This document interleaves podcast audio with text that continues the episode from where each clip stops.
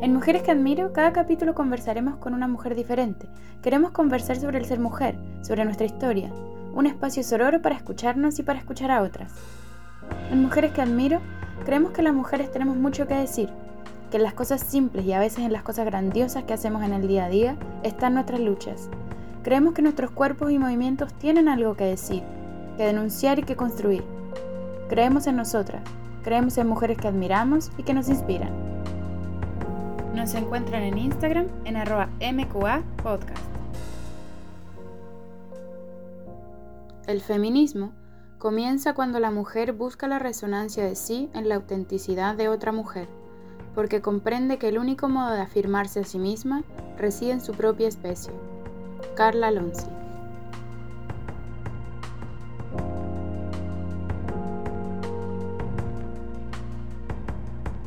Empezamos con un nuevo capítulo de Mujeres que Admiro. Tenemos una invitada muy especial, es una muy buena amiga mía.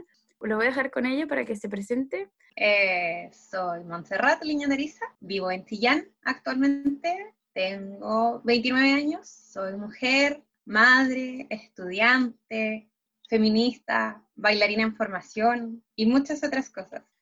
Antes que te presentaste y dijiste como un poquito de todo. ¿Cómo empezaste con el tema del feminismo? ¿Por qué te defines como feminista? Bueno, siempre como que me llamó la atención, pero desde que supe que iba a tener una hija, eh, como que mi visión del feminismo cambió. Y cuéntame, eh, ¿cuántos años tenías cuando quedaste embarazada? Yo tenía 23, 24. 23 y la Fresia nació cuando yo tenía 24, un día. sí, son compañeras y compañeras de cumpleaños además. Oye, ¿y mm, por qué o de qué manera crees que fue como tu primer paso en ese nuevo camino que tú encontraste en el feminismo desde la maternidad? Porque me hizo cuestionarme como las prácticas machistas que vi a lo largo de toda mi vida y que no quería que ella viera reflejadas en la forma en la que comprende el mundo todos los estereotipos de género con los que uno crece, por ejemplo, desde el tema de perforarle las orejas cuando nacen, o vestirlas solamente de rosado, todas esas cosas que vienen como impuestas desde afuera y que a veces no hay un mayor cuestionamiento del por qué llevamos a cabo todas estas prácticas y decir, a ver, ¿lo voy a hacer o no con mi hija? ¿Voy a llevarla por este camino? Porque en un inicio niños y niñas son totalmente dependientes básicamente de la mamá los primeros meses. Entonces, todas esas decisiones que una tiene que tomar por este otro ser me llevaron a cuestionarme muchas cosas en una profundidad que antes no la había hecho nunca. Igual es heavy porque era muy chica, o bueno, muy chica, en verdad, ni tanto, pero sí, em, y pensar en todas esas cosas, yo no sé si a los 24 años me estaba cuestionando nada, pero, pero posiblemente por eso, porque tenía que como que las decisiones que tomara iban a tener una influencia en otro ser al final y en una vida completa, que es la Fresia. ¿Y qué fue lo, que más te costó o, te hizo, se te hizo más difícil de tomar esas decisiones, por ejemplo? O de ir contra los patrones machistas, patriarcales establecidos y que dijiste como, no, esto no lo voy a hacer con mi hija. Eh, creo que lo que más me costó y lo que no logré fueron los aros, las perforaciones de las orejas, porque en eso sí cedí. Y a pesar de yo tener estos cuestionamientos, cedimos, cedimos a la presión social, porque yo no era tan de armas tomar como lo soy ahora, y cedí nomás, pues dije que sí, sí es una decisión eh, que ahora no tomaría, pero en esos momentos no tenía las herramientas que hoy tengo para decir no. Mm. Tampoco es como que me culpabilice por ello. Claro, claro, tal cual. Y aparte yo creo mm. que puede parecer como casi algo muy chico en comparación con todas las otras decisiones que tenía que estar tomando en ese minuto, ¿no? Pero aún así no deja de ser una intromisión súper fuerte en el cuerpo de una persona, o sea, decidimos arbitrariamente porque nace mujer pasarle fierros por las orejas. Ahora que lo pienso así, lo encuentro muy violento, una marca muy fuerte. Es muy fuerte, es muy violento y además es muy violento que no haya ninguna marca como esa de los hombres, por ejemplo, cuando nacen. No, pues así como, no, tú eres mujer, entonces tú vas a llevar fierros en las orejas. Mm. Y es como... Femenina, o que sea una... Sí, para que no te confundan con un niñito, porque eso es lo que marca que... Y es como, no. Oye, y mm, a ver, y dijiste también que está ahí estudiando. Estoy estudiando Derecho. Entré a estudiar después de que la Fresia nació, cuando cumplió dos años, entré a estudiar de nuevo y aquí estamos dando la pelea, tratando de compatibilizar como el estudio de Derecho, que igual requiere como harto tiempo, y la maternidad, que requiere harto tiempo más. ¿Y cómo ha sido eso, la compatibilizar las dos cosas? 2020 y ahora 2021 con la pandemia que están las escuelas cerradas y todo eso online es diferente. Claro, eres mamá, eh, pareja, estudiante, 24/7 y todo en un mismo lugar, en la misma sala. Todo en el mismo espacio físico. El nivel de estrés es diferente. Me imagino. No, hay, no está la posibilidad de diferenciar los espacios para desarrollarte como plenamente en ninguno de los ámbitos. De repente sientes que no estás rindiendo en nada, pero mm. es porque estás tratando de hacerlo todo al mismo tiempo. Claro. ¿Y mm, qué tal la carrera? ¿Qué tal el derecho? Eh, muy machista. el derecho es una área muy machista, partiendo de que las mujeres no estamos representadas en la ley. Las leyes están pensadas por los varones, ¿Ya? para los varones, al igual que en la mayoría de las esferas de la vida, las mujeres vamos a tener que seguirnos haciendo el espacio en este sistema que los varones han construido. Y en ese sentido, ¿cómo es, ha sido tu experiencia? Eh, ¿Hay, ¿He tenido como prácticas o experiencias como reales más allá de como de lo académico? Eh, de a poquito, porque, bueno, el derecho requiere como, para empezar a ejercer, tienes que estar acreditado. Una empieza como de forma independiente a... Es más que nada como orientación. muchas cosas eh, se dan por sabidas, pero eso en la práctica no pasa. Mm. Las personas no conocen la ley. Entonces llegan como, ¿sabes qué? Mi pareja no, no está pagando la pensión, ¿qué puedo hacer? Entonces ahí es como decirle, a tal órgano tienes que recurrir, en tal parte puedes conseguir una abogada feminista, por ejemplo, que te acompañe en el proceso, que te guíe, que te pueda representar y eventualmente conseguir que te paguen la pensión que te deben, o sea, que tu hijo o hija reciba este derecho que le corresponde. Qué bacán y qué importante encontrarse con gente como tú para poder tener esa asesoría y esa orientación en ese sentido. Oye, y lo otro que dijiste es que, aquí pasando de tema en tema, que eres bailarina o... ¿Cómo fue que le dijiste? Bailarina en formación. Bailarina en formación. A ver, cuéntame. Eh, desde inicios del año pasado practico lo que antes era conocido como ATS, okay. baile tribal americano. Okay. que tuvo un pequeño problema como de apropiación cultural con el nombre, con tribus nativas americanas, que en efecto eran tribales americanas. Entonces las bailarinas creadoras de este estilo, en tiempos en los que no estaba este cuestionamiento de la apropiación cultural, eh, decidieron cambiarle el nombre y ahora se llama Fat Dance Belly Dance Style. Es una danza del vientre improvisada. Es una improvisación grupal ¿Mm? que tiene mm, elementos del belly dance, de muchas danzas de la diáspora gitana, algunos pasitos de la India, algunos pasitos flamencos, eh, posturas rusas de repente. Es un de cosas, una mezcolanza, se improvisa grupalmente y tiene como un diccionario de pasos que vas creando como un vocabulario que eventualmente todas las bailarinas a nivel mundial de ATS conocen. la idea es que tú puedes bailar con mujeres de muchas partes, leerse los cuerpos y ver qué van a hacer y seguirse. Oye, qué genial. Espérate, ¿y es solo mujeres? O sea, en general se baila solo entre mujeres. Hay tribus que tienen hombres. Ok. No es el caso donde yo bailo.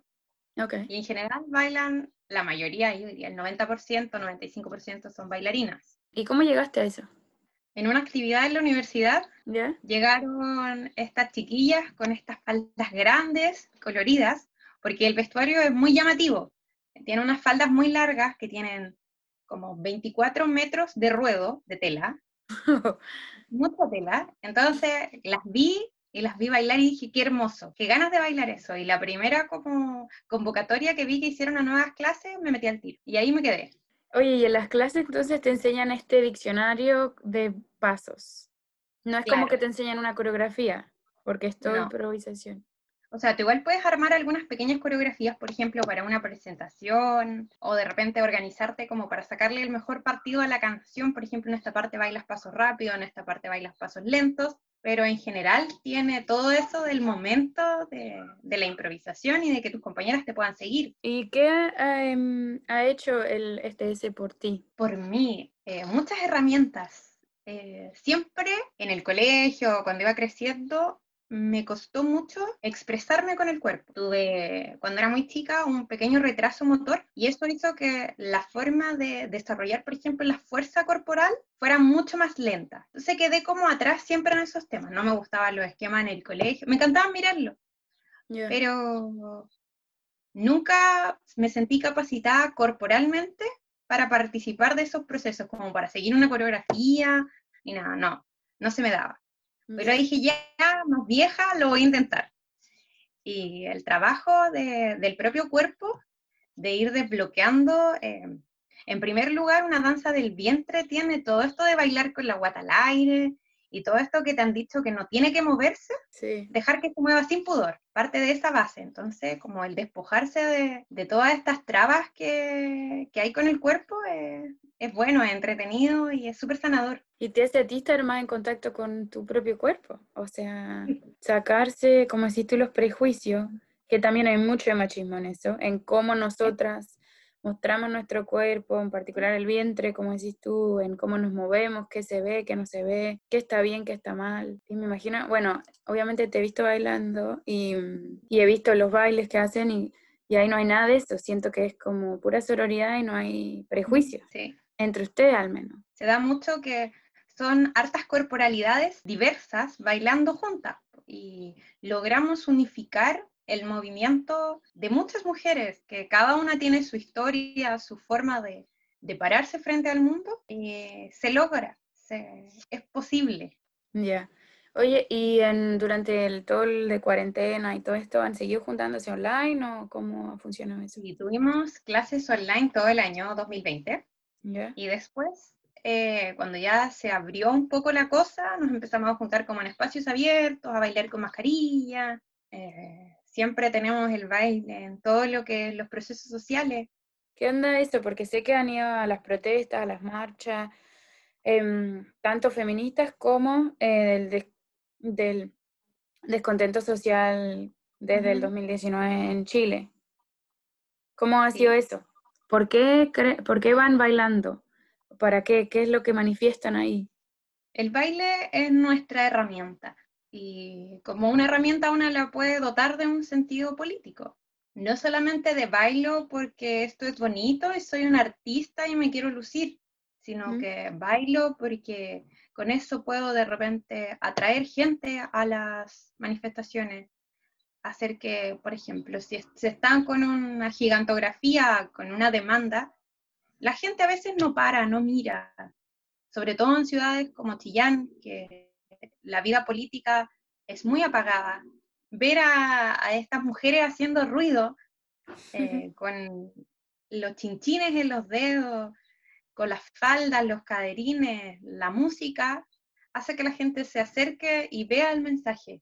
O sea, es como una llamada de atención, digamos, como una forma de llamar la atención.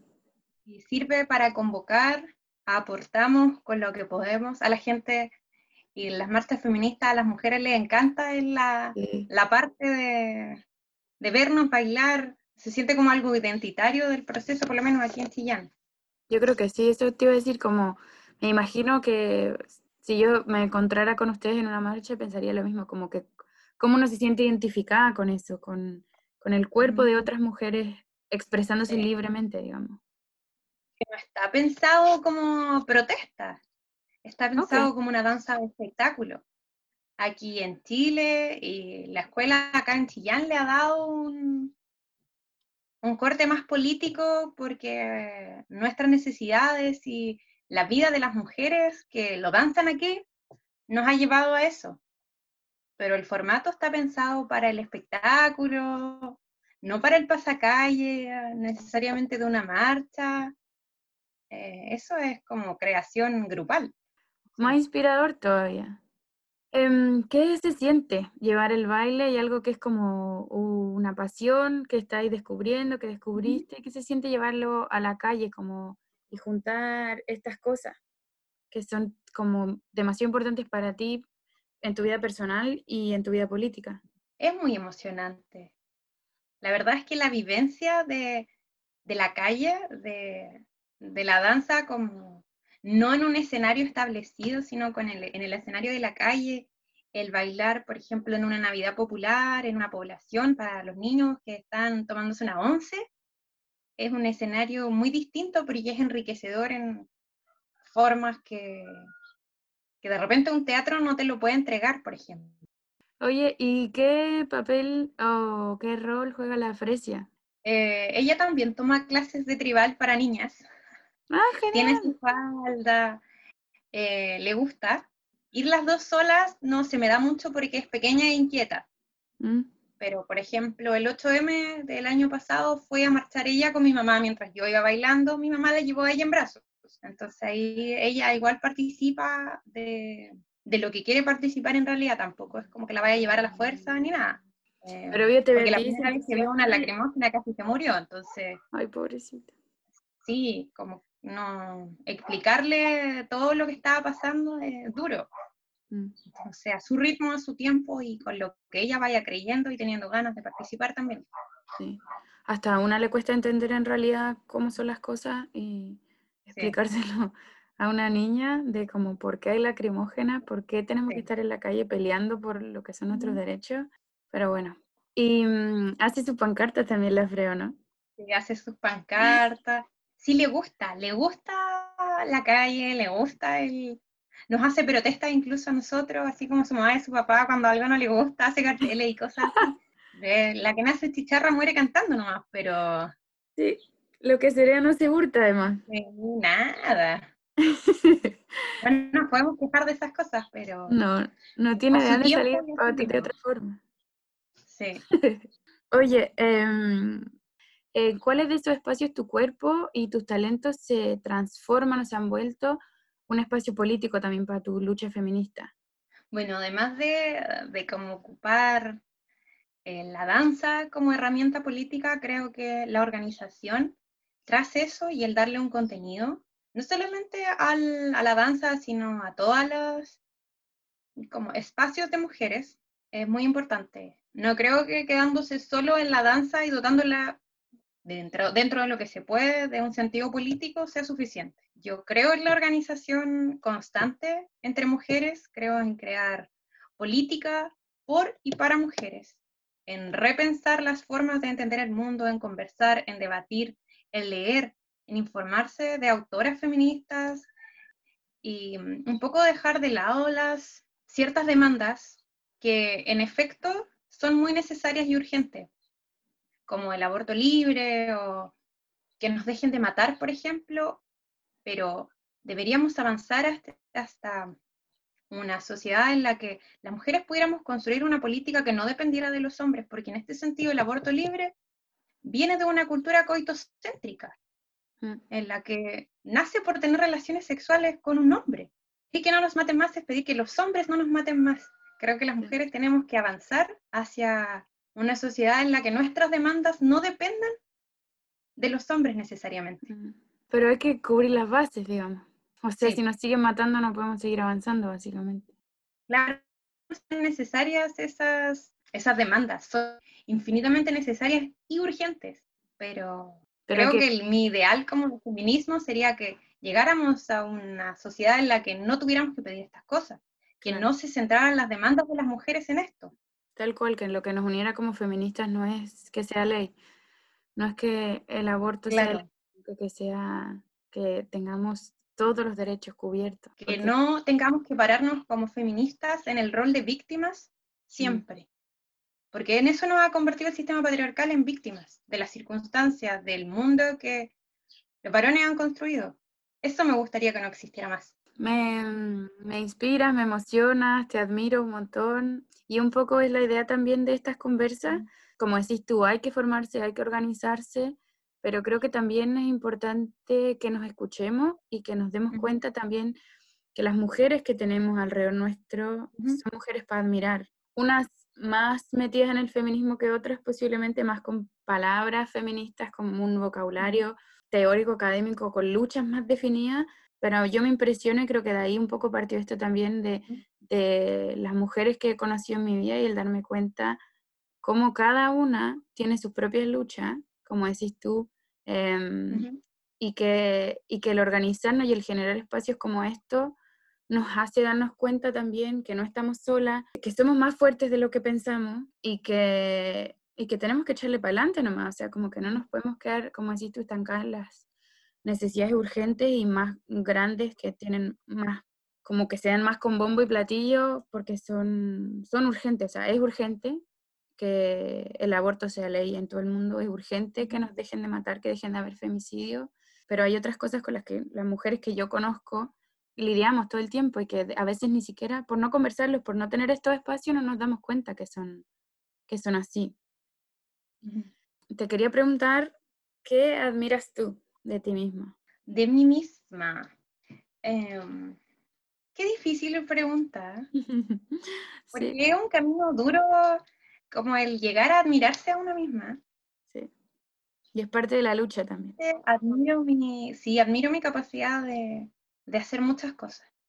Pero no en el mal sentido, sino de, no como que me sobrecargue con cosas, sino de poder compatibilizar muchas actividades de mi vida y disfrutarlas y tener tiempo para cumplir, por lo menos en una gran mayoría con todas ellas, porque igual nunca es perfecta y nunca va a cumplir con todo.